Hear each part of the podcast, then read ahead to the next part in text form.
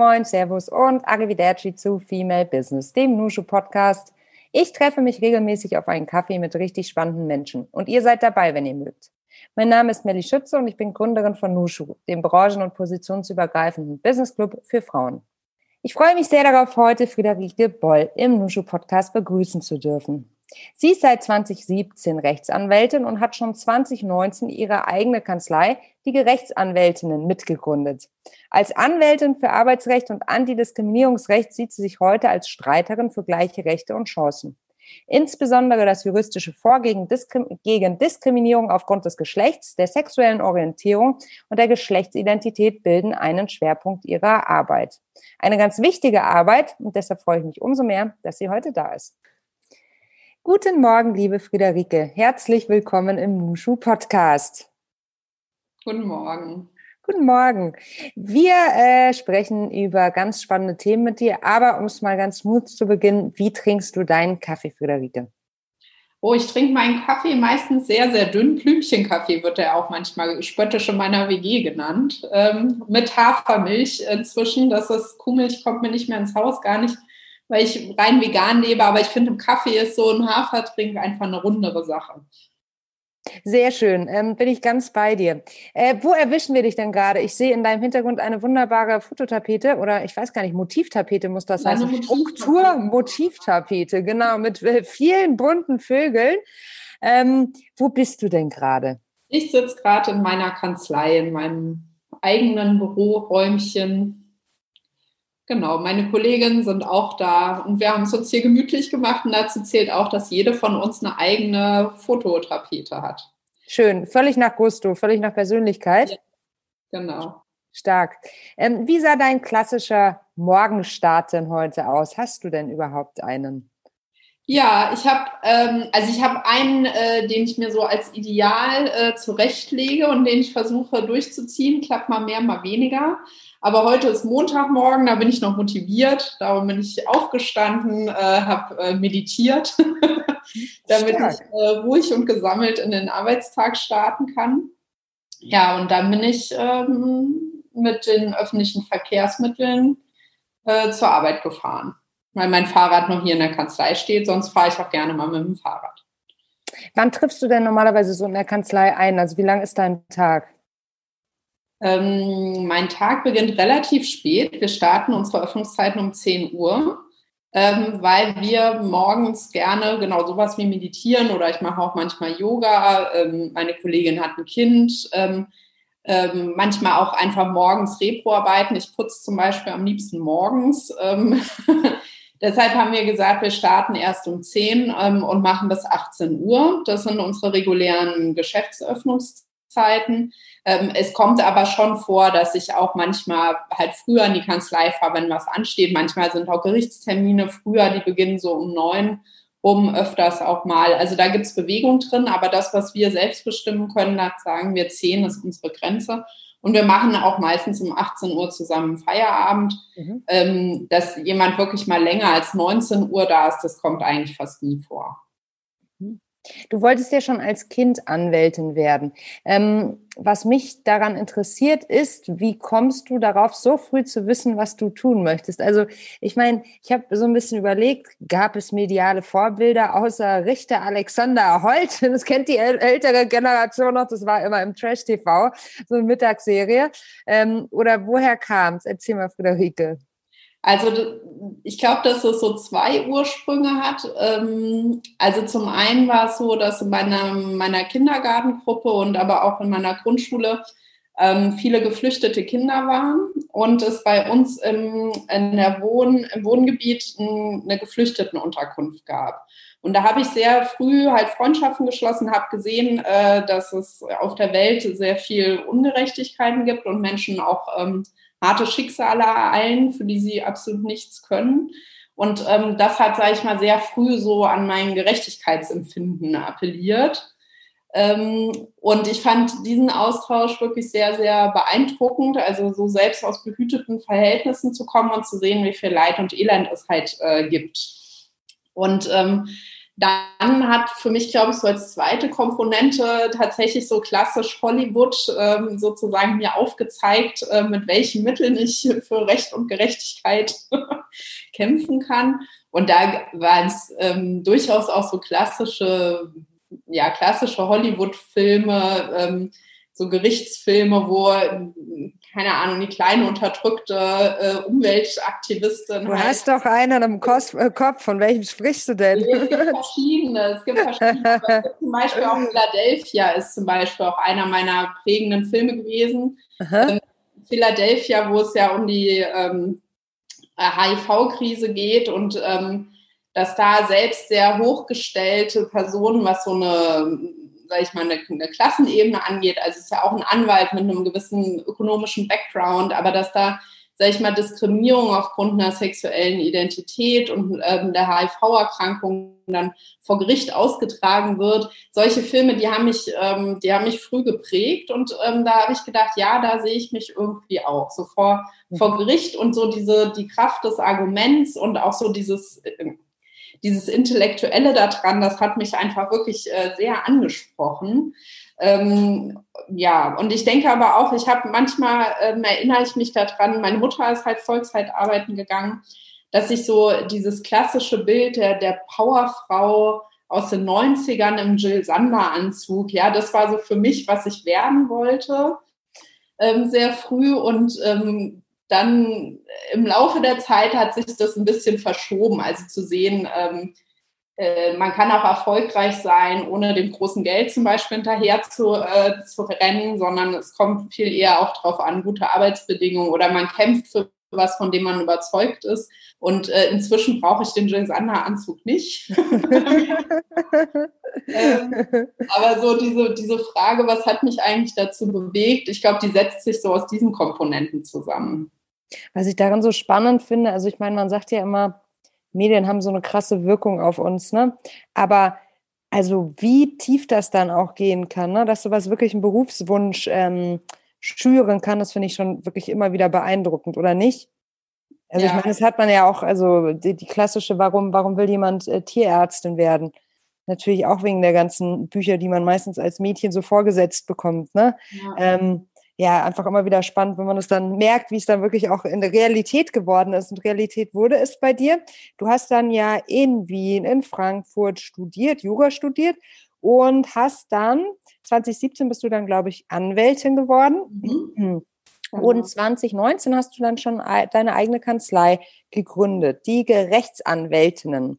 Du bist unter anderem auf dem Gebiet des Antidiskriminierungsrechts spezialisiert und ähm, um dieses äh, doch etwas große Wort etwas zu konkretisieren, erzähl doch mal, welche Bereiche deckt das ab?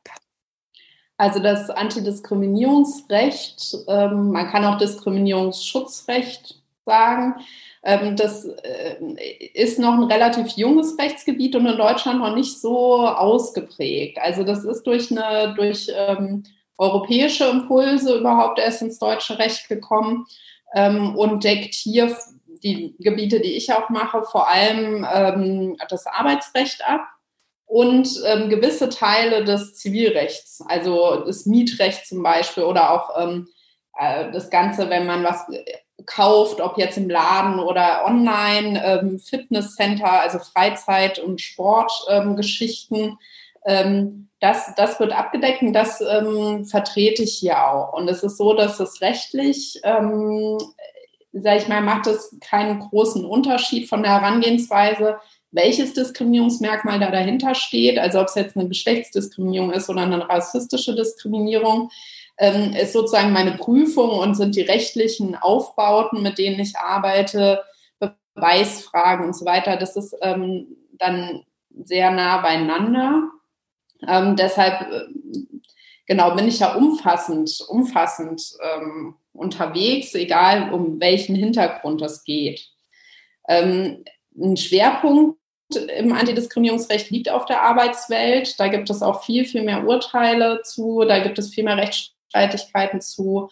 Ähm, das hat verschiedene Gründe. Zum einen, weil es halt was sehr Existenzielles ist und was, wo Menschen auch eher noch mal so ein ausgeprägtes ähm, Gerechtigkeitsempfinden haben.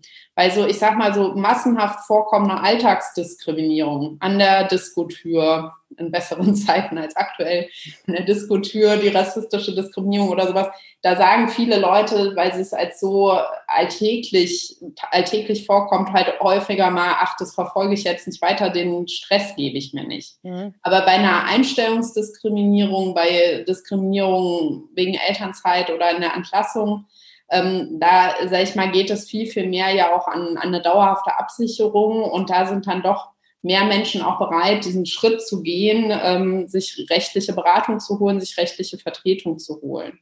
Und das sind Themen, äh, die wir hier behandeln. Also neben dem Antidiskriminierungsrecht ist das Arbeitsrecht ja der Schwerpunkt meiner Kanzlei, ähm, weshalb auch die, also die meisten Fälle aus diesem Bereich kommen.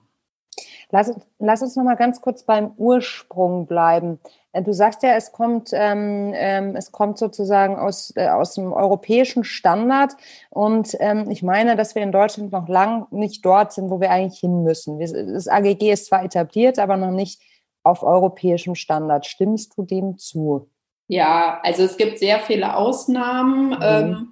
Die meiner Meinung nach europarechtswidrig sind. Also ich nenne mal zwei Beispiele. Mhm. Ähm, Minderjährige sind vom Mindestlohn ausgenommen, einfach weil sie minderjährig sind. Das heißt, viele, die bei äh, im Einzelhandel Regale einräumen als Job neben der Schule, ähm, die bekommen noch nicht mal den Mindestlohn dafür. Das ist eine ganz klare Altersdiskriminierung, mhm.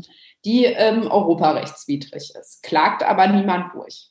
Zweites Beispiel, ähm, Im Mietrecht sind äh, Diskriminierungen erst nach dem AGG verfolgbar, wenn jemand mehr als 50 Wohnungen vermietet. Das, das, das heißt, viele Vermieter können eigentlich munter weiter diskriminieren, sage ich mal, solange sie nicht über diese 50 Wohnungen kommen. Also das sind so Sachen, das lässt sich überhaupt nicht, ähm, nicht erklären. Ja? Warum, also wie das ähm, mit, dem, mit dem Anspruch vom Antidiskriminierungsrecht, Diskriminierung ja insgesamt als gesellschaftliches Motiv für ein Handeln abzuschaffen oder zumindest zu minimieren, lässt sich das ja einfach überhaupt nicht vereinbaren. Ähm, meiner Meinung nach auch europarechtswidrig ist ähm, diese Zwei-Monatsfrist. Also man hat nur zwei kurze Monate Zeit, um seine Ansprüche nach einer Diskriminierung geltend zu machen. Das ist wahnsinnig kurz. Man muss sich ja überlegen, jemand muss den ersten Schock verkraften. Jemand muss sich dann denken, nee, das lasse ich mir nicht gefallen, ich suche eine Beratung. Dann muss die Person erstmal jemanden finden, der sie berät, auf einen Termin warten und, und, und. Da sind so zwei Monate super schnell vorbei. Und das ist ähm, was, was meiner Meinung nach die Hürden für Diskriminierungsbetroffene extrem hochsetzt, was nicht europarechtskonform ist. Die deutschen Gerichte, zumindest im arbeitsrechtlichen Bereich, haben gesagt, ja, das, das geht mit den zwei Monaten. Ich finde das ähm, eine wahnsinnig hohe Hürde, die durch nichts zu rechtfertigen ist. Also warum kann man da nicht ein Ja sagen, wie es jetzt das Landesantidiskriminierungsgesetz in Berlin sagt, während auch ganz normale Ansprüche zum Beispiel aus dem Kaufvertrag sind in der Regel ja drei Jahre lang kann man sich darum kümmern, ja. Und hier zwei Monate. Das ist äh, meiner Meinung nach, ähm, geht das mit, mit, den, mit den Vorgaben von der europäischen ähm, Richtlinie, die dahinter steht, nicht, nicht zusammen. Woran liegt das? Ähm, ich meine, die Gesetzgebung ist ja die eine Sache, die andere Sache sind wir alle als Gesellschaft. Hat das was damit zu tun, wie fortschrittlich wir als Gesellschaft hinsichtlich des AGGs agieren oder welche Einstellung wir dazu haben? Vielleicht auch im internationalen Vergleich. Hinken wir da hinterher? Ja, also ich denke, dass es viele Hürden gibt ähm, oder, sage ich mal, nicht so eine große Sensibilität, dass wenn so gerade so Alltagsdiskriminierung passiert, dass das auch rechtswidrig ist. Also ich glaube, viele denken, das ist so auf so einer moralischen Ebene, was meiner Meinung nach auch, auch gut ist, wenn das auf so einer, ich sag mal, mehr auf sowas, äh, auf einer moralischen Ebene auch verhandelt wird im guten Sinne. Also dass man nicht das Recht immer als Zwangsinstanz braucht, um ordentlich miteinander umzugehen. Ja? Ist, ja. Also eigentlich ist es ja wünschenswert, wenn Menschen äh, aus einem Eigenantrieb heraus ähm, andere nicht diskriminieren und dafür nicht die Zwangskeule immer am Nacken brauchen. Ja? Ähm, aber wo das halt nicht passiert oder wo auch ähm, zu wenig Sensibilität da ist, da sind ja rechtliche Impulse manchmal sehr wichtig. Also dass, dass gesagt wird, das ist nicht einfach nur, äh, das kannst du dir so entscheiden oder so entscheiden, je nachdem, äh, was deine Meinung zu einem Thema ist, ja, sondern ähm, die rechtlichen Aspekte müssen berücksichtigt werden. Ähm, das sind Persönlichkeitsrechte, die hier betroffen sind. Und das ist nicht einfach nur, äh, sage ich mal, ein unhöfliches Verhalten, sondern das verletzt Menschen in ihren originärsten Menschenrechten. Und ähm, um das äh, nahe zu bringen, ist der, der, rechtliche Weg manchmal sehr wichtig, wird aber noch zu wenig begangen. Also gerade bei so Alltagsdiskriminierung, mhm. aber auch ähm, in der Arbeitswelt vor dem Hintergrund, ja, äh, da bekommt, wenn ich jetzt da aufmucke, das, ähm, dann bin ich da, habe ich sofort einen einschlägigen Ruf, dann kriege ich keinen Fuß mehr auf den Boden. So, und dann wird das halt weiter tradiert, die Diskriminierungsstrukturen, die es gibt. Ähm, gleichzeitig gibt es eine Öffnung, ähm, sich auch solche, also über Kurse oder über Rechtsfortbildungen ähm, sich Themen zu nähern und da auch umzudenken. Also das erlebe ich schon auch, dass es Firmen gibt, die ähm, sagen, das hatten wir bisher nicht auf dem Schirm, ähm, wir machen da was. Und das Besondere am AGG ist ja auch, dass, ähm, dass eine Diskriminierung nichts Vorsätzliches sein muss. Also es muss nicht einen bösen Täter geben, der jetzt jemanden abfällig behandeln will oder der ein, ein böses Interesse daran hat, jemandem das Leben schwer zu machen, sondern auch Diskriminierung, die von denjenigen, von denen die Diskriminierung ausgeht, nicht, nicht beabsichtigt sind oder ähm, was die vielleicht gar nicht auf dem Schirm haben, das sind trotzdem Diskriminierungen. Weil es geht nicht wie im Strafrecht darum, hast du eine böse Absicht, sondern ähm, werden hier die, die Menschenrechte und die Persönlichkeit ähm, vom Gegenüber tangiert. Und das ist was, wenn, wenn man da jemanden trifft, der sich darauf einlässt, diesen, sag ich mal, diesen Blickwinkel einzunehmen. Es geht nicht darum, dass ich falsch bin, sondern dass ich was nicht gesehen habe und jemanden dadurch verletzt habe und jetzt im Nachhinein meine Verantwortung dafür übernehme. Das, wenn das gelingt, dann ist das Antidiskriminierungsrecht äh, sehr effektiv. Wie oft gelingt das? Äh, häufiger, als ich am Anfang dachte. mhm. ähm, aber natürlich nicht immer. Ich würde aber schon sagen, dass, also oh, grob vielleicht ein Viertel bis, bis ein Drittel würde ich sagen, dass die sich das wirklich gut anhören und ähm, sich auch auf ein Gespräch oder einen Dialog einlassen. Und das ist auch mein Verständnis als Anwältin, ähm, dass ich versuche, wo es möglich ist, möglichst deeskalativ reinzugehen. Also ich sage immer, eskalieren nach oben kann ich ja immer noch, wenn jemand mir zeigt, dass er es nicht hören will. Aber mein, mein Ansatz ist immer ähm, hart in der Sache, dabei verständlich sein und freundlich im Ton. Mhm. Und dann, wenn, wenn ich merke, nee, ich komme so nicht weiter, dann kann ich ja, sage ich mal, mein weiteres Arsenal auspacken. Aber wenn ich gleich am Anfang das Kind im Brunnen fallen lasse, ist vorbei. Wer sind denn die, du sagtest, ja oder anders, wer sind denn die mutigen Menschen, die dann zu dir kommen, die Diskriminierung erfahren haben? Weil Mut braucht es ja dann schon. Also du hast ja vorhin sozusagen so ein bisschen diese zwei Monatsfrist ähm, beschrieben, warum die aus deiner Sicht auch zu kurz ist. Viele Leute haben ja dann auch erst einmal einen Schock. Ja. Ähm, müssen das Ganze, das muss sich setzen lassen, du musst das irgendwie vielleicht für dich strukturieren die im, selbst im Klaren darüber werden, dass das jetzt vielleicht keine Befindlichkeit deinerseits ist, sondern eine echte Diskriminierung. Also wer sind diese Menschen, die dann zu dir kommen? Was sind klassische Fälle? Also es sind ähm, Menschen zum einen, die das vielleicht schon mal sehr abstrakt auch für sich reflektiert haben, was das für gesellschaftliche Strukturen sind. Also Menschen, die das entweder auch als ein, ja, ein gesamtgesellschaftliches oder politisches Problem einsortieren können ähm, das sind äh, Menschen, die dann auch relativ schnell handlungsfähig sind. Ähm, dann gibt es leider aber auch, ähm, also ich sage leider, weil es meistens schon sehr belastet, also sehr, sehr hohe Belastungen sind, ähm, die Menschen mir schildern. Menschen, die versucht haben, es einfach zu ignorieren und wegzudrücken und irgendwann gemerkt haben, dass es nicht geht, weil es immer weitergeht, weil es nicht aufhört Und wenn Menschen irgendwann so stark psychisch belastet sind oder auch das Familienleben zum Beispiel massiv leidet, ja, man aus dem Grübeln nicht mehr rauskommt und merkt, dass der Druck so hoch ist, ja, dass dieses, ich ignoriere es einfach und hoffe, es geht von alleine weg, dass das nicht mehr funktioniert.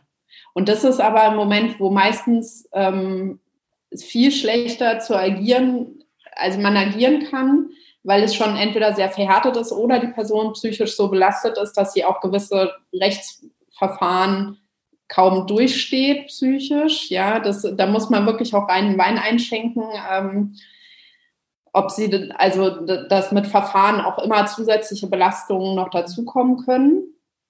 Ähm, da würde ich mir einfach wünschen, dass es Strukturen gibt in den Betrieben, die halt viel, viel früher greifen oder halt ein Beratungsstellen, die es ja zum Glück immer mehr gibt, halt flächendeckend angeboten werden, ja, für die, insbesondere für diese Personengruppe.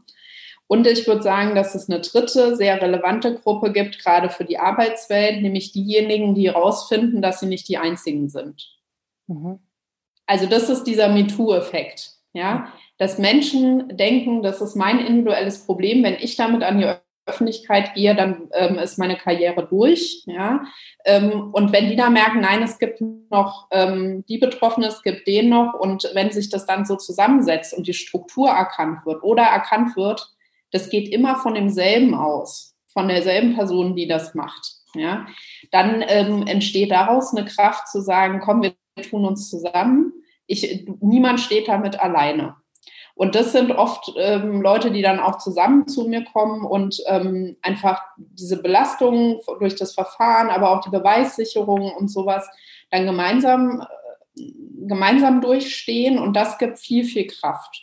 Und gerade für die Arbeitswelt kann man sagen, dass fast immer, wo wo ein, eine krumme Situation ist, gibt es meistens eine zweite krumme Situation. Ja? Mhm. Und ähm, gerade im, Bereich, also im Bereich der sexuellen Belästigung kann man auch sagen, dass die meisten Täter Serientäter sind. ja? Ähm, und es da fast immer andere, andere Betroffene gibt. Was würdest du unseren HörerInnen empfehlen, wenn man wirklich Opfer einer Diskriminierung ist oder sich vielleicht gar nicht so sicher ist, darüber ist, ob man diskriminiert wurde, aber da so ein schlechtes Bauchgefühl hat. Das Bauchgefühl liegt fast nie falsch. Mhm. das mhm. ist, weil ähm, das Bauchgefühl meistens nicht so sehr empfänglich ist wie der Kopf für so gesellschaftliche Filter, die uns sagen, nein, jetzt keinen Ärger machen, jetzt äh, strategisch denken und sowas. Das macht der Kopf.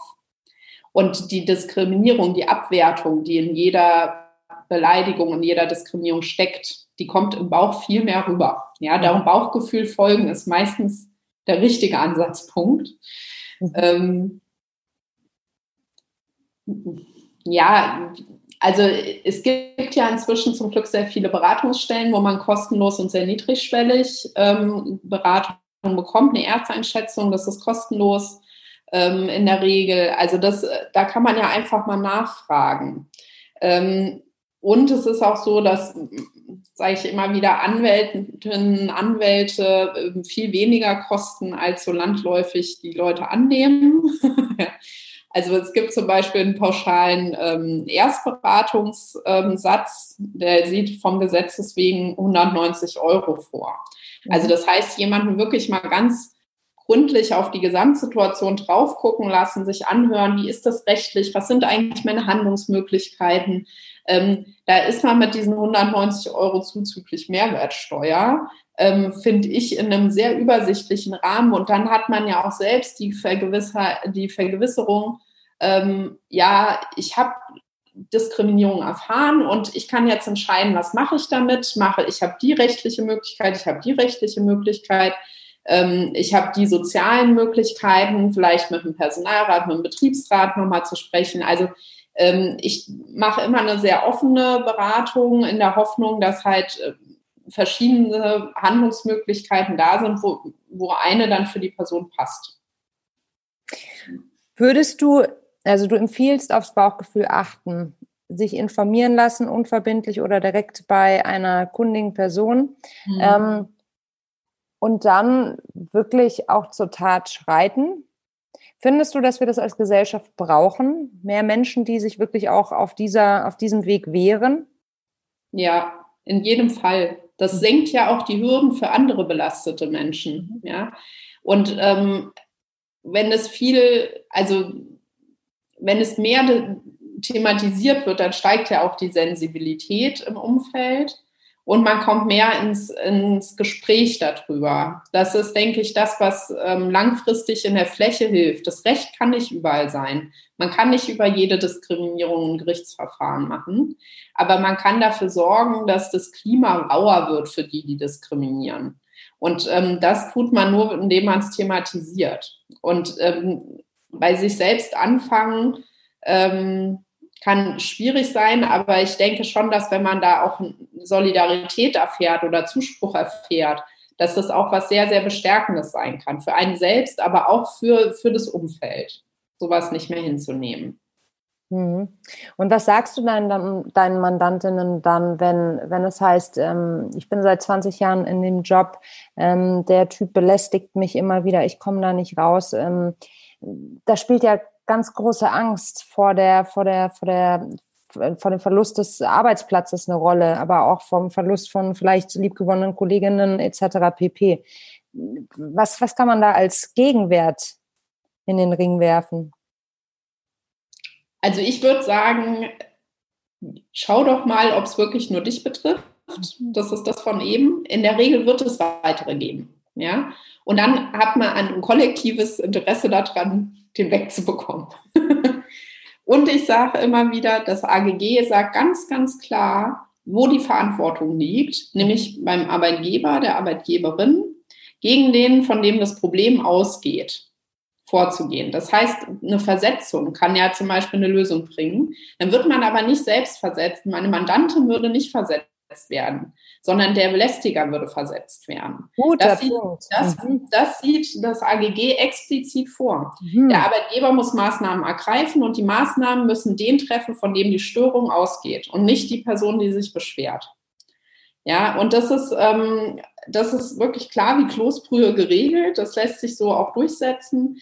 Ähm, es ist leider, aber das darf ich auch nicht verschweigen, in der Realität so, dass die meisten ähm, dann eigentlich eher weg wollen von der, also die wollen dann eher raus, weil, ähm, sag ich mal, sie viel auch ähm, unterlassene Hilfeleistung, sage ich mal, erfahren haben. Also ein, ein, Arbeitsumfeld, wo das über Jahrzehnte geduldet wird, das ist ja nichts, wo man sich zu Hause fühlt in der Regel. Ja, kann auch anders sein. Ähm, pauschale Antworten gibt es da nicht, aber die meisten wollen raus.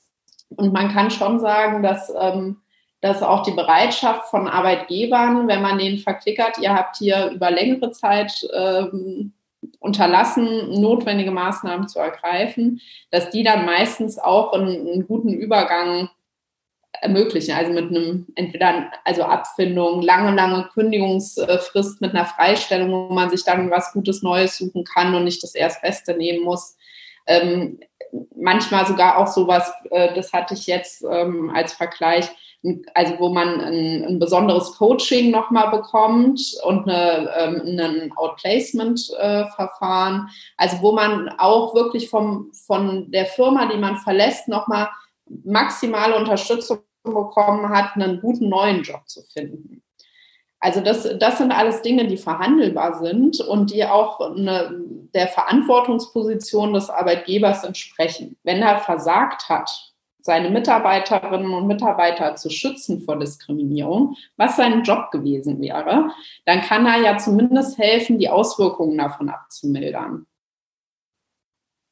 Ganz, ganz spannend. Ich glaube, der, der Punkt, dass es ja nicht darum geht, sozusagen das Opfer zu versetzen, sondern den Täter wegzubringen, ja. der ist, glaube ich, auch nochmal ganz, ganz ähm, gut für den eigenen Kopf, wenn man sich in so einer in so einer Situation äh, befindet und natürlich auch einfach das Wissen, dass wenn man selbst nicht laut wird und sich selbst nicht wehrt, dass da vielleicht ganz, ganz viele andere zukünftig auch leiden werden oder schon in der Vergangenheit gelitten haben. Ne?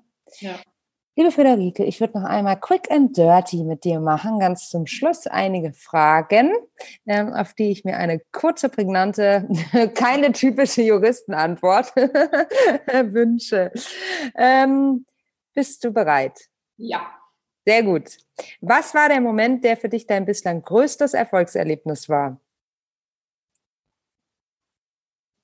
Die Verfassungsbeschwerde zur dritten Option beim Geschlechtseintrag zu gewinnen. Was waren die größten Herausforderungen in den letzten drei Jahren deiner Karriere?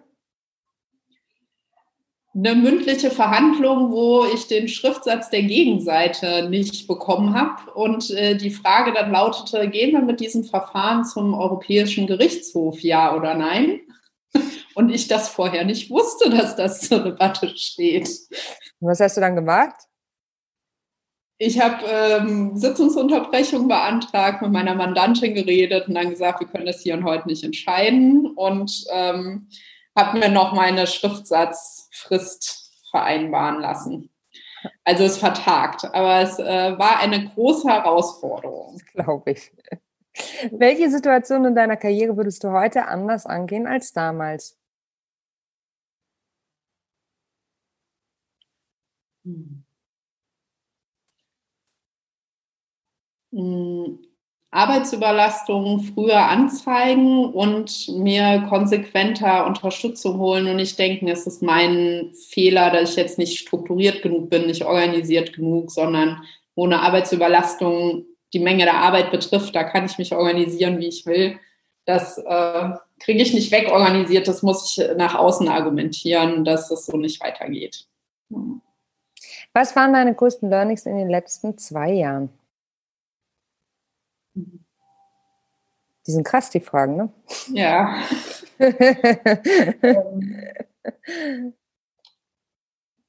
das Gerichtsverfahren oder juristische Prozesse, die mir ja große Freude machen und große ne, das Gefühl von, von Wirkmächtigkeit geben, für Menschen auch äh, eine zusätzliche Belastung sein können und ich manchmal, auch wenn ich es richtig finde, zu klagen oder vorzugehen, Menschen abraten muss, wenn es für sie persönlich keine Kapazitäten gibt, das durchzustehen. Puh, ich glaube, das ist ganz schön herausfordernd. Ja, das ja. kann ich mir vorstellen. Ja. Da musst du ja richtig gegen deinen eigenen Gerechtigkeitssinn ankämpfen, ne? Ja. Krass, ja. Wenn du eine Sache auf der Welt sofort ändern könntest, welche wäre das? Es darf alles sein dass Menschen nicht hingehen können, wo sie wollen und bleiben können, wo sie wollen und dass Menschen nicht weggehen können von dort, wo sie weggehen wollen. Sprich das Recht auf Bewegungsfreiheit und das Recht auf Bleiben. Schön. Wenn das ja, kollektiv und weltweit umgesetzt wäre, würde es sehr, sehr, sehr viel Elend weniger geben. Mhm.